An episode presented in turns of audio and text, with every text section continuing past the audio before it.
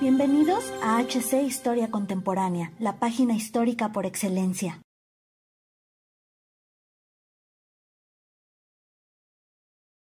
La maquinaria de guerra italiana durante la Segunda Guerra Mundial ha sido tradicionalmente tratada con escepticismo y criticada con bastante dureza en la historiografía militar. Ello no sin razón, dado el pobre desempeño que mostró a lo largo de dicho conflicto. Sin embargo, también hubo casos particulares que no solo tuvieron un papel bastante aceptable, sino que incluso destacaron enormemente frente a los aliados. Una de estas excepciones fue el avión de combate Maki C-200, apodado Saeta.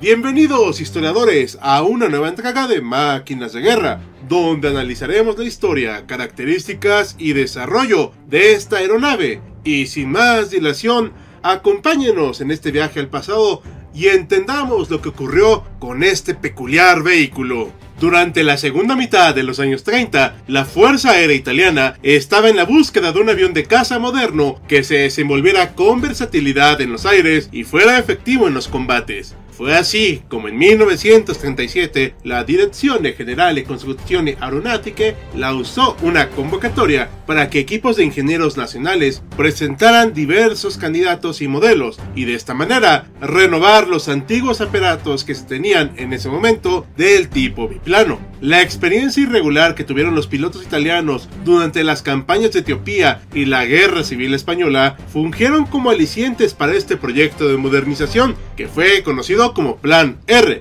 Los requisitos de los modelos postulantes debían cumplir varias características que fueran compatibles con el motor Fiat A74 RC38 de 14 cilindros, que estuvieran construidos completamente de metal, que su diseño permitiera cambios ágiles de velocidad y alcanzar gran altura sin problemas. Finalmente, debían de poseer ruedas retráctiles de aterrizaje. Uno de los interesados en participar en este concurso fue el ingeniero Mario Castoldi, con experiencia en el diseño y construcción de aeronaves de todo tipo. De hecho, había comenzado a trabajar en un modelo propio desde mediados de 1935, mismo que había dejado inconcluso por varios meses. Sin embargo, en el verano de 1937, él y su equipo de trabajo retomaron el proyecto de la nueva aeronave. Pocos meses después, para diciembre de ese año, el ingeniero italiano había desarrollado un prototipo que más tarde fue conocido como Maki C200. Este modelo, denominado como MM336, fue probado en la víspera de Navidad de 1937 por el veterano piloto Giuseppe Burey. En este primer vuelo pudieron apreciarse algunas virtudes del avión. Poseía una estructura robusta, así como una maniobrabilidad más que aceptable y podía ascender hasta una altura de 4.500 metros con facilidad. Por otra parte, también es cierto que el prototipo no era perfecto y fueron evidentes algunos primeros defectos. Por ejemplo, su blindaje, que hacía que el avión tuviera un peso superior al de otros cazas extranjeros contemporáneos, 4.850 libras con el tanque de combustible abastecido. Esta situación se traducía en una reducción importante en la velocidad que podía alcanzar la aeronave, no más de 650 km por hora. Asimismo, poseía alas cuyos ángulos eran muy afilados, lo cual le restaba aerodinámica y en manos de pilotos primerizos o menos veteranos daba lugar a rotaciones involuntarias del vehículo. Esta última problemática fue corregida en una segunda versión del avión aparecida en 1938 y que tuvo el mote de MM337. En 1938 tuvo finalmente lugar el proceso de selección entre los distintos modelos candidatos y el Maki MM337 hubo de competir con aeronaves como el F5, el RE2000, el AUT-18 y el Iman R051. De todos ellos, el rival más fuerte lo constituyó el RE2000, mismo que poseía una maniobrabilidad en las alturas ligeramente superior. Sin embargo, acabó perdiendo frente al diseño de Castoldi debido a sus debilidades estructurales y que sus tanques de combustible estaban muy expuestos a las balas enemigas. Zanjada en principio la competencia, la producción en masa de la nueva aeronave, que adoptó formalmente el nombre de Maki C-200, inició a principios de 1939, a meses de la Segunda Guerra Mundial. A este respecto, es preciso señalar que los 25 primeros vehículos producidos continuaron sufriendo modificaciones por petición de los propios pilotos de prueba. Así pues, el diseño final del Macchi C200 reunió las siguientes características. Cabina prácticamente transparente diseñada para facilitar la visión del piloto en la vanguardia, los flancos y la retaguardia. Su tanque principal de combustible, con una capacidad de 240 litros, se hallaban en el punto de unión de las alas. Asimismo, poseía otro tanque auxiliar debajo de la cabina con capacidad de 133 litros. Un atributo particularmente destacable de esta aeronave era que poseía adjunto a su motor un filtro que impedía el paso de la arena, lo cual prevenía el desgaste prematuro de la maquinaria.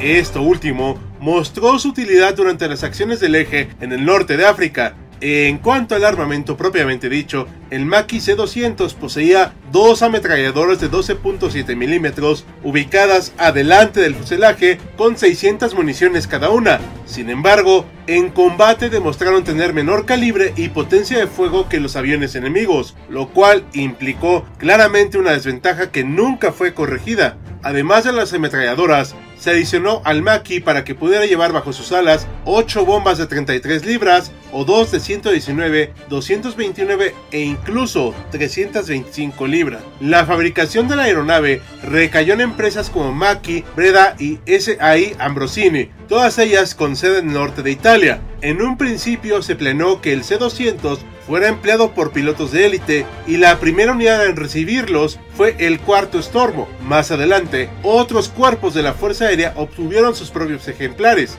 Por otro lado, es preciso señalar que pese al interés de materializar el Plan R, este no llegó a concretarse del todo. De la abundante cantidad de aviones que Italia poseía en 1940, solo una fracción eran nuestro avión del día, los cuales no llegaron a superar la cantidad de mil unidades. Ello implicó que solo unas cuantas estaban al 100% equipadas con este aparato. Esta peculiar situación, que lastró notablemente la efectividad de la aviación italiana, se debió a la poca coordinación existente entre las fábricas de aviones y el Departamento de Fuerza Aérea, así como el abundante individualismo y nula centralización de los programas de aviones.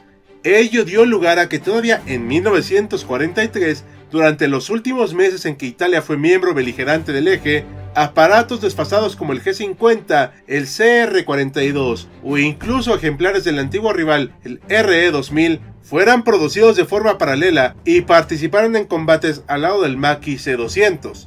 Una situación extremadamente peculiar. Y antes de proseguir, te invitamos a darle me gusta a este video, comentarlo, compartirlo y suscribirte al canal. Nos ayudas de gran manera de esta forma. Y sin más preámbulo, sigamos con nuestro relato.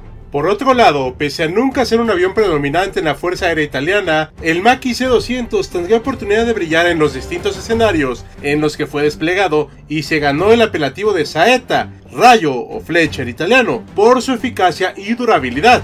Sus primeras acciones tuvieron lugar en 1941, dentro de la Escuadra 374 y el Grupo 153 destacados en el norte de África. En este trato de operaciones, los Maki C-200 fueron empleados en un principio para escoltar bombarderos italianos y o alemanes en Libia, Asimismo, llevaron a cabo operativos a baja altitud que implicaron el ataque de blancos en tierra, Tales acciones fueron cumplidas con éxito y más tarde los AETA estuvieron directamente relacionados en combates contra los cazas ingleses Hurricane, Spitfire y los P-40, los últimos de origen norteamericano.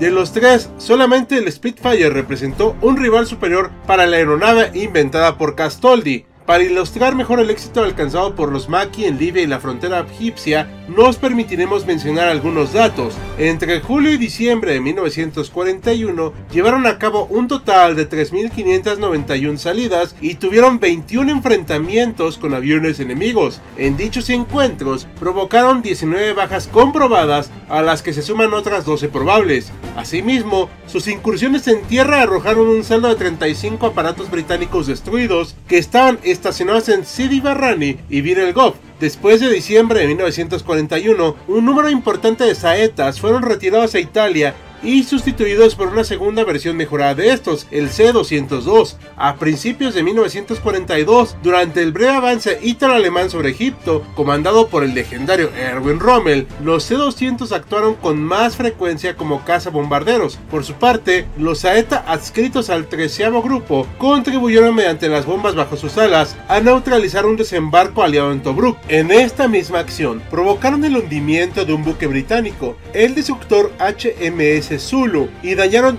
múltiples lanchas de transporte de tropas. Tras la derrota en el Alamein y el desembarco norteamericano en Argelia en noviembre del mismo año, los Maquis C-200 cumplieron la función de cubrir la retirada de las fuerzas del eje hacia Túnez. Por otro lado, a la par que destacaba en el continente africano, nuestra nave actuó también con cierto éxito en el frente oriental, pero lamentablemente las condiciones de la URSS hicieron que destacara poco. Debido a que la invasión se prolongó por poco más de un año y medio y al igual que en Libia, sus resultados fueron satisfactorios para los estándares italianos. Así, durante la ofensiva del Dnieper en agosto de 1941, los C-200 lograron abatir a dos aviones enemigos a cambio de una sola baja y en febrero del siguiente año se vieron implicados en ataques a blancos en tierra, actividad que continuaron hasta julio del siguiente año. Durante su estancia en el frente oriental, los Z llevaron a cabo 1983 misiones de escolta, 2.557 combates contra casas enemigos y 1.310 ataques a tierra, que costaron a los soviéticos 88 naves. Por otro lado, también los italianos pagaron un precio importante por sus acciones. En toda la campaña del Este perdieron a 15 pilotos. A medida que la guerra se tornó cada vez más adversa para las potencias del eje, los Aeta fueron retirados paulatinamente de los diversos frentes en que estaban implicados, los problemas para suministrar combustible y piezas de recambio a los aviones, empeorados por la pésima situación de la industria y economía italiana, aceleraron esto. Ya bien entrado 1943, la mayoría de los Maki C-200 fueron repatriados, sin embargo, algunos llegaron a ver acción durante las primeras etapas del desembarco anglo-americano en Sicilia en septiembre de ese año, y algunos fueron capturados por los aliados una vez que inició la liberación de la península itálica y fueron usados como aviones de entrenamiento. Otros fueron trasladados al norte bajo la jurisdicción del frágil estado satélite de Saló, pero no volvieron a surcar los cielos en son de combate.